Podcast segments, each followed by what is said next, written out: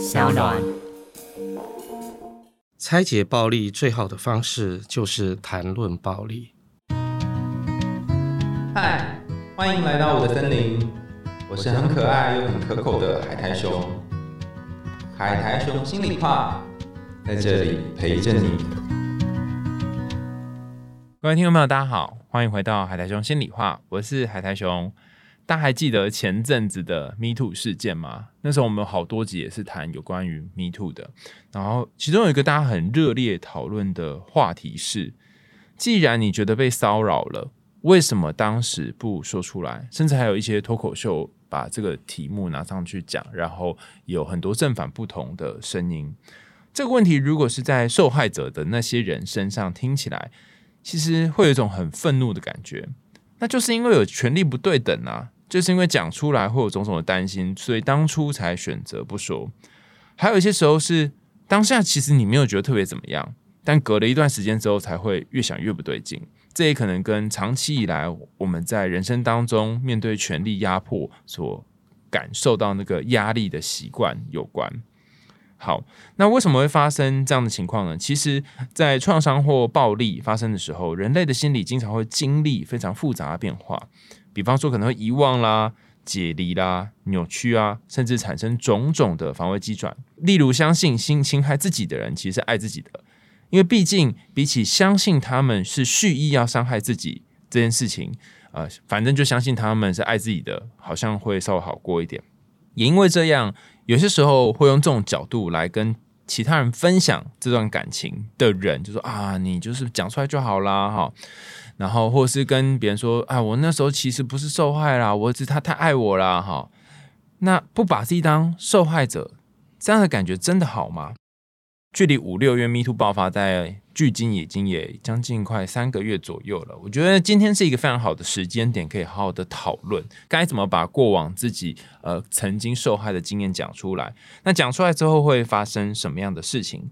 而且我今天想要透过一出魏武营即将演出的戏剧，叫做《暴力的历史》。那这一部作品呢，如果平常放在书店里面啊，或放在一些呃有不同的平台，大家不一定真的会去看它。但是很难得有机会在魏武营会上演这部戏剧，然后里面谈到了很多的权力还有角色，就 power 之间的这个拉扯，还有很多。暴力在内心跟行为上面不同层次的蔓延。我们邀请到魏武营的戏剧顾问耿一伟老师，掌声欢迎他。嗨，大家好，海大雄你好。不晓得耿老师在呃当初看这个剧哈，可能是不同版本或是剧本的时候，心里有什么感觉啊？你刚刚在讲说为什么 Me Too，或者说我们碰到一些事情，你知道有时候我们踩到大便，实际上是一件糟糕的事情。嗯，但是我们都会说那是好运。哦，就是说人有一种本能嘛，就是当我们碰到很多嗯很不快乐或不顺的事情的时候，有的时候我们会想办法去进行一种自我防卫的机制，把它解释成它背后可能有重大原因嘛。这个从孟子就开始在催眠我们了。孟子，对啊，天将大任于斯人也。对啊，就是这样啊。其实哪有被撞到就是被撞到啊。苦其心志就是苦啊，对啊，后面哪有什么好运？没有什么好运，也不是在折磨你，也不是在训练你，好不好？训练都是它的副效果。嗯，那这一次这个魏武影这个戏比较特别的地方在于说，它有点像是一个，也不能讲是约会强暴，它比较重要，应该是说这是一个真实事件改编的小说，然后再把它改编成舞台剧。那主角他是一个同志。那在耶诞夜的一个晚上，二零一二年吧，那走在那个巴黎的共和广场，就碰到了一个男的，长得很帅。那两个人就回家聊天，然后就当然就共度一夜情吧。嗯。但没有想到早上醒来的时候，这个男主角发现他手机不见了。嗯。所以他就问另外一个男的说：“哎，你有没有看到我的手机？”他问他那个一夜情的对象。对，那为什么会这样呢？好，因为这个一夜情对象是一个阿拉伯人。大家知道法国北非的移民非常多，嗯，那这个有点像美国的种族的状况，嗯，就是说黑人很容易，就是非裔美人很容易一开始就被怀疑是犯罪了，所以这男的就问了他这样，那其实应该是他男的，但问题是这个男的马上就被激怒了，所以本来两个人都还是情话绵绵，他就对他说：“你是不是瞧不起？你是不是在侮辱我的家庭？然后就开始殴打他，然后甚至强暴他，还拿枪指着他。你说那阿拉伯人就强暴他？对，就强暴他。本来是合意，不合意就是强暴了。嗯，但是过程当中，这个男的有的时候也会好像突然又变得好像啊，对不起，对不起，我不应该这样。你知道人的情绪本来就是就很复杂嘛。那很多夫妻吵架也是口出恶言啊，过了三分钟又说啊，对不起，对不起，刚刚我不应该这样说。人就是这样，没有办法控制自己的那种，就在激动的这种野兽面嘛。嗯，那比较好玩的是，这个戏其实要讲的不是这个事件而已，嗯，而是他隔天以后，他的朋友叫他去报案，警察就问他说：“哎，发生了什么事？”他说：“我昨天晚上跟一个男的回家。”他说：“好像你跟一个男的回家。”首先会有一个同志要出柜对，的议题，然后就开始了，就有一些这种嘲讽，然后再来呢，又是一个阿拉伯人，那这个开始也感觉到了警察对于同志跟这种种族不同的呃、种族的这种歧视，这样，那所以他就开始在思考这些隐性的暴力跟这个暴力的起源，这背后有没有一个更复杂的成因？所以故事还有另外一个层面，就是因为他小说一开始叙述就是其实不是直接透过他的嘴叙述，而是说透过他的妹妹。哦，有人说他应该跟妹，他的妹妹跟他的呃老公，也就是这个男主角，这个 Edward Louis 的妹夫，讲说他弟弟发生了什么事情，嗯就是透过间接口述了。嗯对，就他妹妹，哎，你知道吗？我弟弟结果他昨天晚上结果他被人家强暴，你知道他小时候就是这样，哦，我们都笑他是个娘胚，怎样的？你知道，就是用这样的方式，哇！所以透过一个转述的方啊，这个转述的方式就会又牵扯到他个人家族的历史，这样，所以就从一个很外在的显性的暴力，谈论到日常生活中很多这种结构性的隐性的暴力，这样，嘿。那他开始也会去思考说，那为什么这个男的他会对这样的事情这么激动？我讲一个例子，以前我去国外留学的时候，我在捷克留学，我们班上有一个法国人，是一个黑人，嗯然后那个黑人就非常敏感，就他叫冯索瓦，冯索瓦就是法国的意思，他应该也是北非的后裔的小孩。就是我们大家在讲什么事情，然后我们都觉得那个没有种族歧视，可是他就觉得说那是种族歧视，然后甚至要坐在后面抗议不讲话。嗯，所以说一定都意味着他背后有很多的经验，以至于让他对这件事情有比较敏感的反应嘛。哈，嗯，那第二个就是说，通常来讲，这也可能反映了我们作为一种。嗯，具有权利的人，这有点像在讲 “me too” 的时候，就是男性权利跟对待女性的这种不平等嘛。就是很多男性对于他这种这种性别歧视啊、同志歧视，其实很多也是不自觉啊。嗯嗯、因为你不是他，所以你不太你你不太知道说这件事情其实已经给对方造成困扰，所以这是一个非常复复杂的问题。那但是这个戏呢，就是用一个很像电影啊，就是剧场要做电影很像电影，其实不容易。但它就是有这种电影这种很多呃内心独白啦，然后叙事空间的变化啦，所以就变成用一种现代大众比较习惯的或者是能够接受的方式来讲述一个其实已经蛮接近小说了。嘿，因为小说也是一个叙事角度一直在变化，就有时候我在讲话啊，有时候我是在讲别人怎么讲我啊，我又跳到他的故事里面这样。嗯嗯嗯，哇！我刚刚听你讲的时候就觉得很有画面感。之前魏武营就把这个呃剧本给我看啊，然后我真的看到不飒飒，对你，你会你会看不懂因。为就会这样啊，怎么一下又是谁讲？是是是，可是你如果看现场演出就非常清楚。那剧场好玩的地方是，比如说那个过程应该是他妹妹在跟他妹夫讲话，嗯，那等于他的弟弟在旁边偷听呢。可是他妹妹讲话讲到怎样之后，他弟弟就会说不，那不那时候不是这样。然后这时候他们两个人就会对话。你知道，那这种东西就是一种心理空，就是你知道写实是不可能这样，但是戏剧可以做到这样。对，但是小说你写这样，大家又看不懂了。对对对，就是所以你一定要在戏剧才有办法呈现。比如说有一段我印象很深刻吧，就他妹妹在跟他妹夫就在讲说，从小就很想离开家里，然后这时候这男主角听到就跟他说没有啊，是你们要我离开，然后这时候他们就说没有，是你要离开我们这样子，就是说他透过这个虚拟的对话，其实呈现了本来在他的心中，他一直觉得说是这个家庭让他觉得没有办法待下去。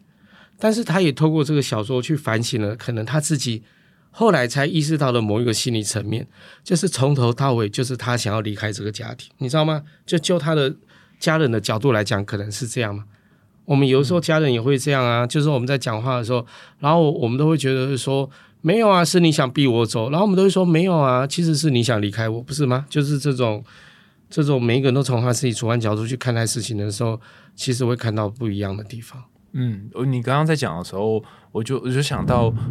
在周华里窗有讲说，人有不同的自我嘛，有一些我是我可以知道，有些我是其他人告诉我才知道。可是我觉得没有像周华里窗讲这么简单，有些东西它就像刚刚刚老师说，它是它是一种很复杂的投射，就是我以为是我要怎样怎样怎样，但其实不是，其实是你说的那样才对，或是反过来，人都是跟人互动才会出现的。嗯，有时候你跟另外一个人互动就是小猫咪啊，嗯，啊，有时候你又认识另外一个，那时候你就是大野狼嘛。我们就社会关系扮演不同社会角色。嗯，以前我年轻的时候认识，就我跟一堆 T 很好，嗯，然后那时候我很想出国，反正我就很不想交女朋友。我印象里面，我那朋友跟我讲一句话非常重要，他跟我说，他说给我你要多谈恋爱，他说你愿意跟不同人在一起，你会发现不同的自我。你说你可以跟男朋友、跟女朋友、跟各式不同的人，你跟不同人在一起，你会发现不同的自我。嗯，后来我发现真的是这样。嗯，就是人的潜力其实无穷。其实说不定你跟一个犯罪在一起，你本来以为你不想要抢劫了，你那时候都会想要抢劫都不一定。就自我不是固定的，其实自我是流动的。嗯，就是在演戏里面有，呃，我们我们通常讲有几个面向啊。一般拍片可能会最在意角色真实性。嗯，就是说这个动机啊、情感是不是真实？一般来讲，最基本就是地位关系。嗯，就是我们地位可以用一列到十。我们从来不是独立的，我们就是跟不同人相处的时候，我们的权力关系会不太一样。然后每次那戏剧系学女生比较多，我都说对啊。比如说现在你们在课堂上，我是老师，你们是学生，那我的权力就是八，你们就是三，嗯，对不对？可是你回到家里，你碰到你男朋友的时候，你就变老大，这时候你的权力关系就变八，就然后你的男朋友就变三，嗯。所以你的行为其实不是固定的，嗯，是看你在什么地方嘛，嗯，对不对？你去便利商店，那那些也是说欢迎光临，那这时候他权力地位就只有三而已啊。可是他当他不扮演那个角色的时候，说明你不小心碰他一下，他就说你看什么小朋友，对不对？他马上就变八了，对不对？那他他，但是他在当他在便利商店在那边打工的时候，他不会这样，嗯。所以我们的。角色关系其实决定了我们的权力地位，然后我们的行为举止会不一样。而且我觉得暴力的历史，它透过这种方式，它好像是在不同的角色，比如说像主角 Edward，他他在不同的位置，你可以看到说，哦，他在那个阿伯面前，他在他的妹夫面前，他在妹妹面前，好像不一样，是吗？这个这有趣哦，警察面前也不一样。这个三个人，这全部有这个戏有点特别，是。这出戏是四个角色，四个演员演十五个角色。嗯，这里面只有这个男主角没有扮演其他任何角色，只有演他自己。嗯，其他三个人都会同时演不同角色。嗯，所以这里面就有一种暗示，就是只有他是一直在忠于自我，因为他都没有变嘛，他就是一个那样的人，他就是一个文青，然后他就是一个想法很多的一个人。但是他对待别人方式其实没什么变，然后他总是会去思考跟设想，那反而是其他角色会一直在变化。那这个 Edward Lewis 他现在很年轻，才三十一岁，已经出了五本小说，其中有四本小说都被改编成舞台剧，而且去年荷兰阿姆斯特丹有一个艺术节是以他为策展主题，哇，就是完全以他的作品。其实台湾有他的小说啊，叫《跟艾迪了解》。二零一五年出的他的第一本小说也是自传体。嗯，他好，那我刚刚讲就是说，那他小时候他在一个乡镇嘛，在一个法国北部很多矿工业区矿区，那你没有办法想象法国阶级非常严重，就是在那个乡下，三十一岁嘛，他几年次，九二九三，是不是？然后他那个爸妈都是天天在喝酒啊，然后他们就是没有出路的，而且他们也很讨厌知识分子。法国工人，所以法国的工人抗议，对社会很多抗议，社会阶级不公。那他后来是来巴黎念书，就认识了一堆巴黎的这些也是同志的社会学者。好，重点就是他，他后来很喜欢有一个法国社会学家叫布西亚。嗯，那这个布西亚呢，他专门在讲有一种社会理论叫惯习。台湾叫翻成叫惯习，其实就是因为某一种程度类类似文化了哈。嗯，他的意思就是说，我们每一个不同的社会阶级的生活都会有一些习惯，然后认识世界的角度，然后那个东西是在我们身上拿不走的，很难突破。那这个如果戏剧讲布莱希特就会讲社会性样态。嗯，我我我如果带学生戏剧课，我都教他们做这个练习。我说你同一个动作，比如说喝水，你找三桶不同职业的人，你会发现其实有三桶不同喝水的方式。哈，会吗？当然会啊，这个就叫社会性样态啊。你比如说吃饭好了。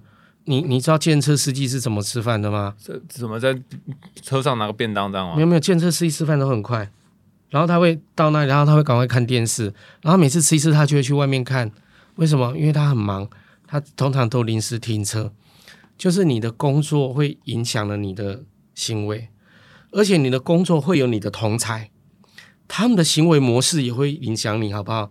如果你今天是黑道，你就会理平头穿小白鞋，对不对？这个就叫社会性姿态嘛。就我们一看就说，哦，这个黑道，哦，这个都是护士，然后啊，对，这个都是老师。你我们现在录音的地方在复兴北路，这附近很多百货公司嘛。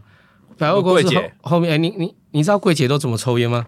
柜姐抽烟就跟别人抽烟不一样，是抽电子烟还是什么之类的？你如果去后面观察，柜姐抽烟都会抽很凶，这样，然后。好像在深呼吸，为什么？因为柜姐抽烟长的样子都很像，因为他们都三四个小时才出来放风一次。哦，所以你下次去看柜姐抽烟的样子都长得一模一样。好，那那个大学生的情侣的安全帽也都长得很像。哎，对耶，对，这就叫社会新样态嘛。啊，其实讲这就叫关系。那关系就甚至决定了价值观。嗯，价值观就是就是我们对生活都有一些刻板印象或行为模式这样。那对。艾维鲁因来讲，他从小就是生长在一个社会关系的一个，其实每一个社会都有关系啦，每一个阶级。那他的父亲是工人，那他们家小孩长大就是要去做工哦。那男人应该要怎样？就是要喝酒，对不对？然后讲话要怎样？那都有一定的关系。对，那这个关系很难打破。嗯，那这个关系制约了我们，那甚至也制约了我们对某些人的看法，好不好？那如果你是美国黑人的话。非裔美籍，那你就是有点像那个有一个电影叫什么蓝色什么，也是讲同志的，你就一定要戴假牙挂金牌啊！你你总你知道我意思吗？啊，嘻哈也是一样啊，对不对？你如果要说唱，你就是一定要穿的那样。谁说说唱一定要那样？但没办法，这就是惯习。哦，惯习创造一种认同，但是惯习也拘束了我们的想象力，还有限制了我们的行为举止。嗯，然后最重要就是。它就是一种社会角色，嗯，那简单来讲，Me Too 也是一种关系的影响啊，对不对？就是有那个文化，然后有各种的这个权利，就像文化，它是复制的，嗯。那以前我的兄弟都这样啊，他们都这样啊，我爸妈也这样啊，所以我就自然也会这样嘛，嗯。你知道模仿是人类的天性嘛？我遇过一些艺人，然后他们的确就是说。也不是在帮加害者说话，而是说在那个圈子里面，你可能看到很多前辈都这样，哎，好像也没有事，但慢慢就会以为说，哦，好像这样也是可以的。他在这个圈子进来之后，发现最重要是大哥都这样嘛？对对对，他就要做大哥，我是不是也要这样？对对对对对，就是可能一开始有点震惊，然后说，哦，好像就这样，好像也都没有发生事情，所以一直到现在，可能还是有些人说，啊，这样子不行哦。那那这个就说起来就很复杂啦。嗯，那你如果要迷途来看，他以前诸葛亮节目这些里面都。诸葛亮通都是啊，对不对？诸葛亮超台下观众不是也看得笑哈哈吗？对啊，那我们不都是共谋者吗？嗯，我觉得很多东西真的是讨论起来有很多复杂的地方。但回到这个暴力的历史这一部这部戏剧，我觉得它里面呈现了怎么样的关系？尤其在刚刚刚老师讲了很多的，不论是种族啊，或歧视啊，或同志的部分，关系应该就是因为这里面有两条线嘛，一条是这两个同志从在街头相遇。啊，一夜情，然后调情，嗯，然后到家里，然后发生一夜情，到时候发生的事情，你如果电影看，就有一条故事线是这样。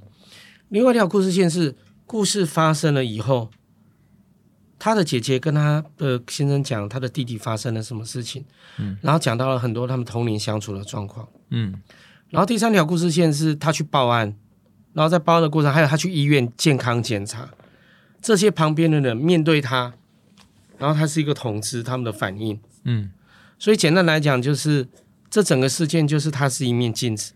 其实折射出来的很多都是呃欧洲很典型的一些人在对待一些事情的反应。那戏剧的好处就是戏剧像一面镜子，嗯，就是我们看到的时候说：“哦，天哪，我妈就是这样啊！”对哦，有时候我也是那样，你知道吗？然后从而去去对我们自己的行为进行一种警醒跟矫正。所以我开头在讲说，这个戏本来是柏林的戏，嗯，在柏林一九九八年演完了以后，九九年就有去，那时候有去巴黎，有去东京。巴黎演出的时候，他就有上这个作家就有法国人，他就有上电视，呃，可能去上蔡康永节目，类似这种意思啊，嗯就去讲。然后他在他的很多小说，也在他的演讲里面，就他就一直讲这句话。他也是说，拆解暴力最好的方法就是谈论暴力。嗯，那我自己的感觉是，暴力为什么要谈论？因为暴力从来不是那个表面的现象，哦，很多暴力是你要去谈它才指认得出来的。Me too 也是啊，你没有去讲 Me too 的时候，Me too 何时成为暴力？所以暴力是一个会隐藏自身的现象嘛。他是穿个隐身斗篷这样子，就是很多暴力，它在行使的时候，他不会说它是暴力嘛。那国家也有很多暴力啊，但国家在行使暴力的时候，他会说这是一种合法的权利或仪式嘛。那暴力最厉害的地方就是暴力会化妆嘛，暴力会隐身嘛。那真正可以被指称暴力，那个都是非常少数的。然后那些暴力其实都对这个社会危害都可能不是最大的。你如果学生的话，我们都讲说有霸凌嘛，嗯，那霸凌有的时候也不是只有直接的暴力啊，也有冷霸凌啊，那个也很可怕啊。对啊。然后你如果去跟老师说，老师就说他们有没有对你怎么样？嗯，对啊，我们所有人就都不不跟你讲话，不跟你互动啊，嗯那就很可怕吧。所以其实暴力也有很多种形式啊。嗯我觉得就一个同志来讲，其实很多作家或艺术家会是同志，有可能有个原因是说，就他们本来就是这个社会比较弱势的分子。嗯所以他们对于这些比较微隐的这些，就是一般人不会注意到，他们其实会比较敏感，然后他们会感受到。那我们一般人没有感受到啊，我们甚至感受不到自己的暴力，好不好？那个就比较可怕。所以这个这个觉察，我觉得不论是觉察到自己暴力，或者觉察到我们后面身后的觉察就是温柔嘛。嗯你如果对很多事都有觉察，我们就说你很温柔，不是吗？温柔的意思就是，就是你在行使这些动，就是你很不直接嘛。然后你会不断的去关注他的反应嘛？哦，你这样比较痛吗？哎，这不就是温柔吗？嗯那什么是暴力？你就没有在管对方感受，这就是暴力啦。啊，你没有在感受，就是粗糙啊，就是中二哈、就直男啊，直就是不温柔啊，不是吗？嗯啊，可是问题是，有时候直来直往，其实就给对方带来很多伤害。那很多人说没有啊，这是我的感受啊，干你想这样？没有啊，我本来我家就这样讲话，你当然可以这样讲啊，可是你不够温柔啊。那觉察就带有一种温柔。那当我们在讲说这个社会需要多元啊什么的，其实都代表说你需要去觉察。那什么东西可以协助我们觉察？那当然就是很多艺术嘛。嗯哦，篮球不能让我们觉察。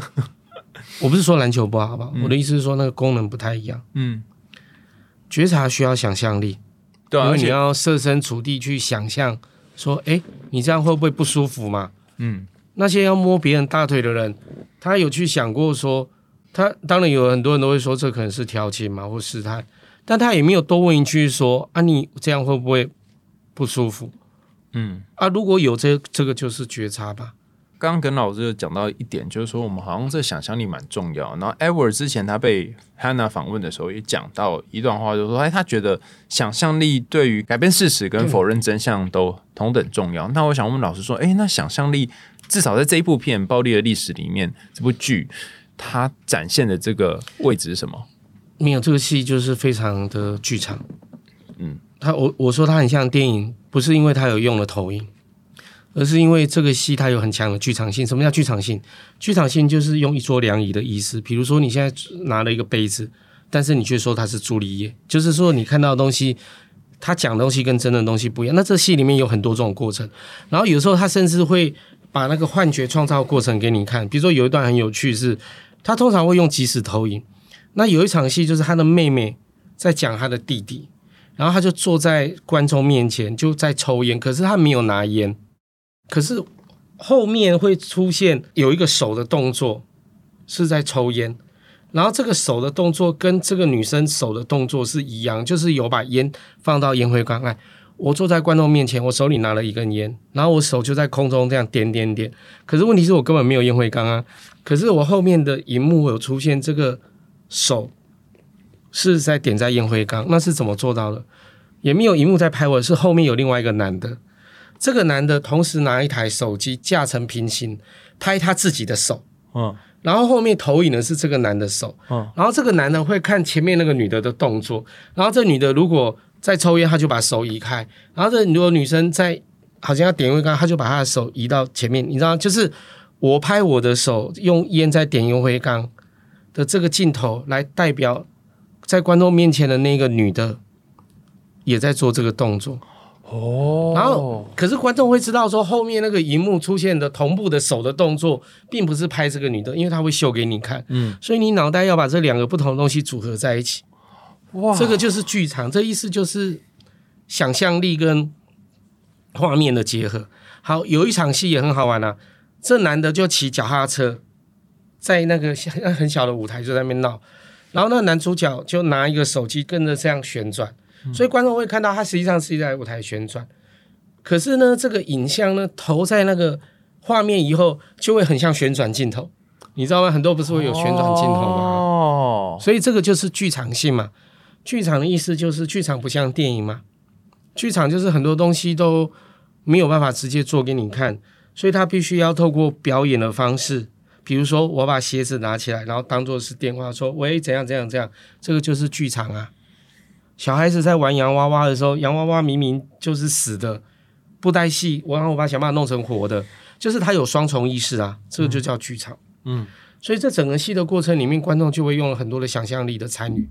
嗯，然后他甚至比如说有一个男的，他就会演妈妈，但是他在演妈妈的时候，他也没有要把妈妈演的很像，因为那男的还有胡子。对，但他动作很像，对，就是你会明明看到这，他就是刻意让你知道说这是一个男的在演妈妈这样。哇，哎，你这样一说，我才突然意识到了，因为我前阵子去看那个呃韩国的这个舞台剧《与神同行》地狱篇，然后我我是那一次我才知道这件事情，就是说他就是有那个火车在进行，然后火车在进行的时候，哎，那个台上的舞台是不会动的，因为理论上人家做那个混动舞台很困难嘛，对不对？但我之前有看过可以移动舞台。然后他就用一个很简单的东西，就是上面那个灯一明一灭。我知道他用投影，然后用投影的，然后再加上声音，不知道为什么，我就觉得那个列车在开。然后重点就是，他还让你知道他是怎么做到，然后这样才好看。对，对，就是说剧场跟电影不一样的地方是，好看的戏通常来讲就是你要让观众知道说啊，那我也做得到，可是我怎么没有想到？对，对对对，没错，他就是用了很多这样的，就是你有两个意识，一个意识是。你现实的你知道说哦，这个是用 A 加 B 拼起来的，然后但是另外一个你知道说他想要呈现是某种东西，而且很像。他就是剧场会让你有一种叫做搁置怀疑，就是你你会愿意去相信，虽然你你的真实的认知知道那不是那样，但是你哎，那金器也是这样嘛？嗯，那一个马鞭就骑马了，不是吗？嗯，马鞭就可以代替马嘛？他不用真的马，对不对？嗯，那黛玉簪花也没有花，就有点像默剧这样的表演嘛。嗯，所以。戏剧基本上，剧场很重视演员的这个演戏的能力，所以这个戏有一个精彩的地方，就是这些演员他要去演不同的角色，然后他有社会性阳台，就真的演的蛮像的。比如说有一个演妹妹的，然后他演妹妹的时候就演的比较粗，就会去敲奶干嘛，你就知道说，对他就是比较，就是他的社会阶级，但他行为就是会那样这样。嗯，然后你他有抓到神髓。抓一些神韵，就是哦，这个角色会做什么？这对对对，他们都是这样。我都开玩笑，我觉得这很容易啊。比如你想说，我跟你讲，你你只要想那个大妈或阿姨是怎么在看那个字，就他们都会用那个，比如他们不用 iPhone，他们都用 iPad，因为他们眼睛不好。嗯，他们在划手机都用吐的，所以他们不会轻轻划，他们用很大力这样，都是一样。对对对，那你只要这样演，大家就会笑。为什么？因为对。就是啊，对对对，都那个，那就算是一张纸，他也知道他在滑。对，就是他就是重点是他会用吐的，他不是轻轻滑的。对对对，你要不要观察那个高中生的社会性样态？比如说高中生情侣如果在捷运上，他们一定是有点像无尾熊在抱一棵树一样。对，好吧，一定是这样。只要是高中生情侣，就像女生通常比较矮，然后他会抱那个男男通常长比较高，然后他就紧紧的抱住他，而且重要是他们一定会那个挤在那个捷运门口那个玻璃的旁边的那个角落，嗯，对，就是只要高中生但是如果如果年纪再大一点，就不会做这种对就不会这种动作，对，哦这个叫社会性阳台好好玩哦！这我觉得今天真的学到好多，但是我也最后有一个疑问，就也想问，因为我之前有一些朋友，他们是很喜欢看剧场，那他就是那个魏影的整个状况，让他营造他可以在里面就是身临其境的感觉。可是呢，有时候会入戏太深，而且我真的觉得。比起看电影，就是看剧场更容易入戏，因为你就在那一个戏剧里面脑补，然后你也是，然后你也是其中的一员嘛。然后我们看了一开始这个暴力，然后很多暴力是隐隐为在后面的。就尤其他如果过去曾经有些性创伤，会不会很难退假？或者是你在上课的时候，哎，有没有一些学生也会觉得哦，好难退脚哦？不会。这个演技有两种，一种叫方法演技，就有由内而外，就有一种是，就是你你一定要以你自己的亲身经验才能演得出来，像他这样。那德国派本来就是所谓的社会性阳台，他们更重视的是用想象力跟观察去创造那个特征，呃有点像演布袋戏吧。就如果你在玩布袋戏，其实你不会退家的问题嘛。哦，就换了一个皮就变一个样对。对对对对，所以里面有很多对于道具的使用跟这些辅助在里头。但是我觉得这个戏比较重要的应该是它提供了很多空间，所以最好一起跟朋友一起去看，就是看完了以后一起讨论，因为那个戏最后一趴好玩的地方应该是你们在一起讨论的时候产生很多关于这个戏在讲什么很多的火花，这样。哦，就大家可能看到角度都不一样。对，因为通常一个剧场的戏，它就是有很多层面，当然会有需要你马上被看懂的层面，可是它有点像千层面，就是它也有很多其他层次，是你可能要去讨论一下。哦，对对对，那个戏是那样。哦，对对对，那个男主角在那个时候是那样。嗯而且我觉得魏武营是一个很舒适的空间呐、就是在那里旁边有各个不同的地方可以去啊，可以我们还有一个公共钢琴啊，很多人在那边弹钢琴，对坐在那边吹凉风，看户外的那个公园就很舒服。呃聊一聊啊，然后哎讲一讲啊，就是好像你可以安排一整天的行程，就不一定是只是那一天去这样子。对啊，我们有四个厅啊，哎，嗯，大概差不多大概三千块吧。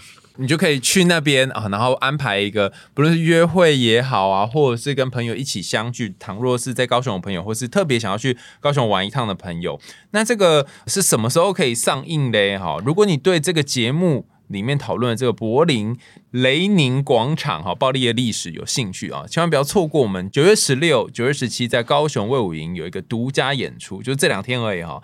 然后大家可以在 OpenTix 还有呃我们的听众呢有一个专属的优惠代码叫 History Two，就是历史二哈。然后都在我们下面节目 show note 可以看到。那呃，如果要购票入场的朋友呢，哈，就是只要点我们节目下面的链接就可以了。那你只要打到我们的刚刚讲那 History Two，你就会获得这个八五折的优惠。大家记得哦，九月十六、九月十七啊，就这两天卖完了啦，对对，快卖完了，所以卖完了首演已经八成了。对，所以如果你再不买的话，就来不及了。这刚听那个，你你你手也没有买，你自己就只好用暴力的方式。刚听耿老师说，我真的觉得哇，好值得去看哦！就我好像可以终于了解说，为什么看电影跟看剧场有这么大的差别，还会有很多的东西是你你在现场你才能够身你有没临其境你有没有想过，精神分析它是弗洛伊德，嗯，他的精神分析理论也是用古希腊悲剧啊，嗯对啊。帕斯王啊，嗯嗯，所以戏剧跟那个治疗精神分析本来就很有关系啊。嗯。那个拉康，拉康也很常在举戏剧的例子啊。嗯，就好像你在那个戏剧里面，你可以看到很多东西，然后就像你说那个镜子，把一些东西辉映出来对。嗯，今天非常感谢耿老师来接受我们的访问啊，我真的是学到很多，真的好像上了一堂戏剧课。然后，如果大家对我们的节目有兴趣，或是想要看什么样的舞台剧、戏剧，也欢迎推荐给我们，然后我们看能不能邀请到呃舞台剧相关的呃制作人啊，或是里面的导演一起来跟我们聊聊，就是他们创作这个过程。那如果你对于我们的这个节目有任何意见或想法，还有这一集暴力的历史有一些心得回馈，假设你看完才听到这一集的话，那也欢迎在节目下方留言处然后留言给我们。我们海洋心里话就下次见喽拜拜。拜拜。